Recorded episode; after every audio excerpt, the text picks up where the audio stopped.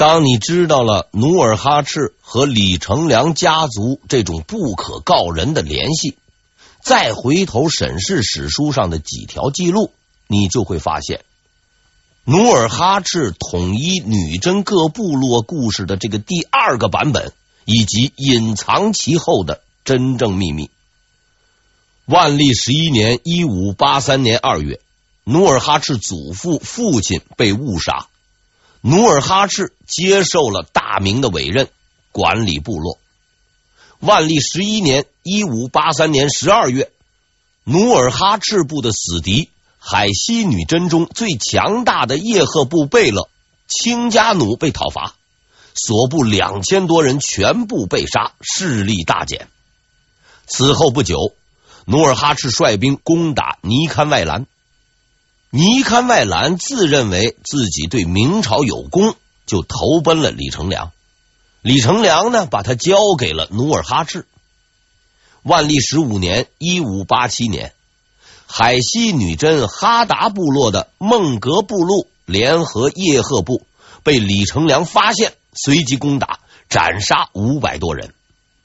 万历十六年（一五八八年），叶赫部再度强大。李成梁再次出击，杀死亲家奴的儿子纳林伯罗，斩杀六百多人。叶赫部实力大损，只得休养生息。万历二十一年（一五九三年），努尔哈赤终于统一建州女真，成为了女真最强大的部落。万历二十一年（一五九三年）九月，面对越来越强大的努尔哈赤。海西女真叶赫部联合哈达部、蒙古科尔沁部等九大部落组成联军攻击努尔哈赤，失败，被杀四千多人，史称古勒山之战。战后，努尔哈赤将叶赫部首领分尸，一半留存，一半交叶赫部。自此，叶赫部与爱新觉罗部不共戴天。据说。其部落首领于战败之时，曾放言如下：“我叶赫部若只剩一女子，亦将倾覆之。”这个意思就是说，哪怕我叶赫部只剩下一个女人，也要把她推翻了。叶赫部居住于那拉河畔，故又称叶赫那拉。这是几条似乎毫无关联的历史记载。其中有些之前咱们还曾提过，但请您联系上下文再看一遍，因为秘密就隐藏其中。如果你依然不得要领，那么我给你一个提示：李成梁的习惯。所谓习惯，是指一个人多年来不会轻易改变的行为方式。比如说李成梁，他的习惯。是谁露头就打谁，谁强大就灭谁。蒙古如此，叶赫部如此，哈达部也是如此。然而，这个习惯在努尔哈赤的身上失效了。整整十年，努尔哈赤从一个弱小部落逐渐强大，统一了建州女真。对如此庞然大物，李成梁却是视而不见。海西女真四分五裂，叶赫哈达部只是刚刚冒泡，就被他一顿猛打压制下去。这种举动，我认为可以用一个术语来形容：选择性失明。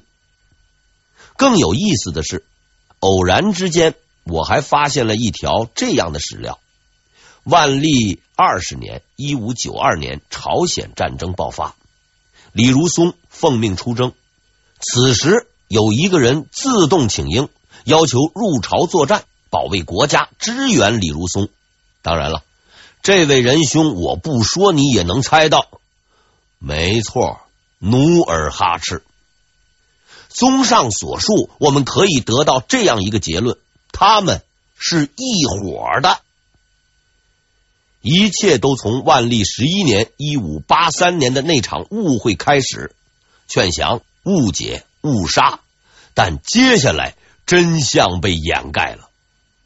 等待着努尔哈赤的，并不是陌生、冷漠、孤独，而是歉疚、庇护以及无私的帮助，打击潜在的对手，给予发展的空间，得到的回应是服从。李成梁庇护努尔哈赤和局势无关，只因为他认为这是一个听话的亲信。努尔哈赤主动请战和明朝无关，因为他认定李成梁家族是他的盟友。而当若干年后尘埃落定，重整史料时，他们就会发现，一个得到敌人扶持帮助的首领是不太体面的。所以，掩盖和创造某些东西就开始了。所以，几百年后，历史变成了现在的模样。李成梁做了件不公道的事情，他扶植了努尔哈赤，培养了明朝的敌人。但是，公道的讲，他并不是故意的，更不是所谓的汉奸，因为在他看来，所谓努尔哈赤不过是一只柔弱的猫，给他吃穿，让他成长，最后成为一只温顺听话的猫咪。这只猫咪逐渐长大了，它的身躯变得强壮，叫声变得凄厉，脚掌长出了利爪，最后它亮出了獠牙。至此，我们终于知道，它不是猫咪，而是老虎；它不是宠物，而是野兽。李成梁的观察能力，那真不是普通的差。万历十九年（一五九一年），李成梁退休。在此之前，他已打垮了蒙古、叶赫、哈达以及所有强大的部落，除了努尔哈赤。非但不打，还除掉了他的对手。李成梁实在是个很够意思的人。十年后，李成梁再次上任，此时的努尔哈赤已经统一了建州女真。极其强大，但是在李成梁看来，他似乎还是那只温顺的猫。于是他做出了一个错误的抉择，放弃六堡。六堡是明代在辽东一带的军事基地，是遏制女真的重要堡垒，也是辽东重镇抚顺、清河的唯一屏障。如果要失去这个地方，女真军队纵横辽东。不可阻挡，而此时的六堡没有大兵压境，没有粮食饥荒，无论如何都是不应该、不需要、不能够放弃的。可是李成梁就放弃了。万历十四年（一六零六年），李成梁正式放弃六堡，并迁走了这里的十余万居民，将此地拱手让给了努尔哈赤。这是一个错误的抉择，也是一个无耻的抉择。李成梁将军不但丢失了战略重地，毁了十余万人的家园，还以此向朝廷报功。所谓招服边民十余万，实在不知世上还有羞耻二字。努尔哈赤毫无代价的占领六堡，明朝的繁荣富饶以及虚弱。全部暴露在他的面前。那一刻，他终于看到了欲望和欲望实现的可能。万历四十三年（一六一五年），李成梁去世，年九十。不世之功臣，千秋之祸首。建功一世，祸患千秋，万死不足数其罪。几个月后。万历四十四年（一六一六年），努尔哈赤在赫图阿拉建立政权，年号天命，史称后金。努尔哈赤称天命汗，这说明他还是很给李成梁面子的，至少给了几个月的面子。海西女真、叶赫部、哈达部这些名词已经不复存在，现在的女真。是唯一的女真，是努尔哈赤的女真，是拥有自己文字的女真。当然了，这个文字是努尔哈赤找人造出来的。是拥有八旗制度和精锐骑兵部队的女真。辽东已经容不下努尔哈赤了。他从来不是一个老实本分的老百姓，也不是遵纪守法的好公民。当现有的财富和土地无法满足他的欲望时候，眼前这个富饶的大明帝国将是他的唯一选择。好了，面具不需要了，伪装也不需要了，唯一要做的就是抽出屠刀，肆无忌惮的砍杀他们的士兵。掳掠他们的百姓，抢走他们的所有财富。杀死士兵可以得到装备马匹，掳掠百姓可以获得奴隶，抢夺财富可以强大金国。当然了，这些话是不能明说的，因为一个强盗杀人放火是不需要借口的。但是对一群强盗而言，理由是很有必要的。古今中外都是这样。万历四十六年（一六一八年）正月，努尔哈赤在赫图阿拉发出了战争的宣告：今年必争大明国。光叫口号那是不够的，无论如何还得找几个开战的理由。四月，努尔哈赤找到了理由，七个。此即所谓七大恨。在文中，努尔哈赤先生列举了七个明朝对不住他的地方，全文就不说了。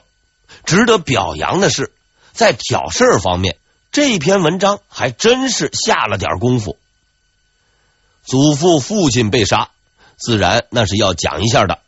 李成梁的庇护，自然是不会提及的。某些重大事件。也不能放过，比如说边界问题，擅自进入我方边界；经济问题，割了我们这边的粮食；外交问题，十名女真人在边界被害。其中最有意思的理由是，明朝偏袒叶赫哈达部，对自己不公。对于这句话，明朝有什么看法？不好说。但被李成梁同志打残无数次的叶赫和哈达部，应该是有话要讲的。这个七大恨后来被包括袁崇焕在内的许多人驳斥过。凑热闹的事儿我就不干了，我只是认为有点多余，何苦费那么大劲儿呢？万历四十六年（一六一八年四月），努尔哈赤将他的马刀指向了第一个目标——抚顺。有一位古罗马的将领，在与日耳曼军队征战多年以后，发出了这样的感叹：他们不懂军事，却很彪悍；不懂权谋，却很狡猾。这句简单的话，蕴藏着深厚的哲理。很多人说过，最好的老师不是特级教师，不是名牌学校，而是兴趣。但我要告诉你，这个答案是错误的。在这个世界上，最优秀的老师是生存。为了一块土地，为了一座房子，为了一块肉，为了在这个世上多活一天，必须熟悉杀戮的技巧，掌握抢劫的诀窍，无需催促，无需劝说。生存很困难。所以，为了生存，必须更加狡诈，必须更加残暴。所以在抚顺战役中，我们看到的并不是纵横驰骋的游牧骑兵、光明正大的英勇冲锋，而是更为阴险狡诈的权谋诡计。万历四十六年（一六一八年）五月十五日，努尔哈赤抵达抚顺近郊，他并没有发动进攻。却派人向城里散布了一个消息。这个消息的内容是：明天女真部落三千人将携带大量财物来抚顺交易。抚顺守将欣然应允，承诺打开城门迎接商队的到来。第二天的早晨，商队来了，抚顺打开了城门，百姓商贩走出城外，准备交易。然后，满脸笑容的女真商队拿出了他们携带的唯一交易品——屠刀。贸易随即变成了抢掠，商队变成了军队。很明显，这些商人做无本生意的积极性要高得多。努尔哈赤的军队再无需隐藏，精锐的八旗骑兵在商队的帮助下向抚顺城发动了进攻。守城明军反应很快，开始组织抵抗。可是没过多久，抵抗就停止了，城内一片平静。对于这个不同寻常的变化，努尔哈赤并不惊讶，因为这一切都在他的计划之中。很快，他就见到了计划中的那个关键棋子儿李永芳。李永芳是抚顺城的守将之一，简单介绍一下，是个叛徒。他出卖抚顺城所换来的是副将的职称和努尔哈赤的一个孙女。抚顺失陷了，努尔哈赤抢到了所有能够抢到的财物、人口，明朝遭受了重大损失。明军自然不肯甘休，总兵张承胤率军追击努尔哈赤，遭遇皇太极的伏兵，张承胤阵亡，全军覆没。抚顺战役，努尔哈赤掠夺了三十多万人口、牛马。获得了前所未有的财富，但这一切只是个开始。对于努尔哈赤而言，继续抢下去有很多的理由。女真部落缺少日常用品，拿东西去换太麻烦；发展手工业不靠谱，抢来的最快。更重要的是，当时的女真正在闹灾荒。草地荒芜，野兽数量大量减少，他们又不耕地，粮食不够，搞得部落里是怨声载道，矛盾激化。所以继续抢，那是一举多得，既能填补产业的空白，又能解决吃饭的问题，而且还能够转嫁矛盾。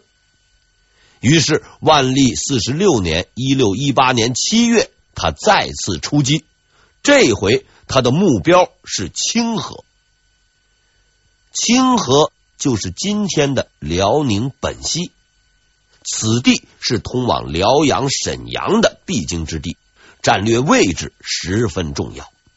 而清河的失陷过程也再次证明，努尔哈赤实在是个狡猾狡猾的家伙。七月初，他率军出征，却不打清河。反而跑到相反的方向去闹腾，对外宣称是去打叶赫部，然后调转方向攻击清河。到了清河也不开打，又是老把戏，先派奸细打扮成商贩进了城，然后发动进攻，里应外合。清河人少势孤，守军一万多人，全军覆没。之后的事情比较雷同。城内的十几万人口被努尔哈赤全数打包带走，有钱有奴隶有粮食，自己的空白填补了，粮食保证了，矛盾缓和了。但是他留下的是一片彻底的白地，是无数被抢走口粮而饿死的平民，是无数家破人亡的惨剧、痛苦、无助。无论什么角度、什么立场、什么观点、什么利益、什么目的、什么动机、什么想法、什么情感、什么理念，都应该承认一点，至少一点，这是抢掠，是自私无情，带给无数人痛苦的抢掠。征服的光荣背后，是无数的悲泣与哀嚎。努尔哈赤是一位伟大的军事家，至少我是这么认为。作为一名没有进过私塾、没有上过军校、没有受过系统军事训练的游牧民族首领，努尔哈赤懂得什么是战争，也懂得如何赢得战争。他的战役指挥水平已经达到了炉火纯青的地步。在抚顺清河以及之后的一系列战役中，他表现出了惊人的军事天赋。无论是判断对方动向、选择战机，还是玩阴耍诈，都可谓是无懈可击。毫无疑问，他是这个时代最杰出的军事将领。在另外两个人尚未出现之前，但是对明朝而言，这位十分优秀的军事家只是一名十分恶劣的强盗，不仅恶劣，而且残忍。清河抚顺战役结束后，抢购杀完的努尔哈赤非但没有歉意。不打收条，还做了一件极其无耻的事情。他挑选了三百名当地平民，在抚顺关前杀死了二百九十九个人，只留下了一个。他割下了这个人的耳朵，并且让他带回一封信，以说明自己无端杀戮的理由。如果认为我做的不对，就约定时间作战。如果认为我做的对，你就送金银布帛，可以息事宁人。绑匪见多了，但先撕票再勒索的绑匪，倒还真是第一回见。明朝不是南宋，没有送礼的习惯，他们的方针向来是不向劫匪妥协，何况是撕了肉票的劫匪。既然要打，那咱就打真格的。万历四十七年（一六一九年三月），经过长时间的准备，明军集结完毕，向赫图阿拉发起进攻。明军共分东西南北四路，由四位总兵率领，统帅及进攻路线如下：东路指挥官刘挺自朝鲜进攻，西路指挥官杜松。自抚顺进攻，北路指挥官马林自开原进攻，南路指挥官李如柏自清河进攻。进攻的目标只有一个：赫图阿拉。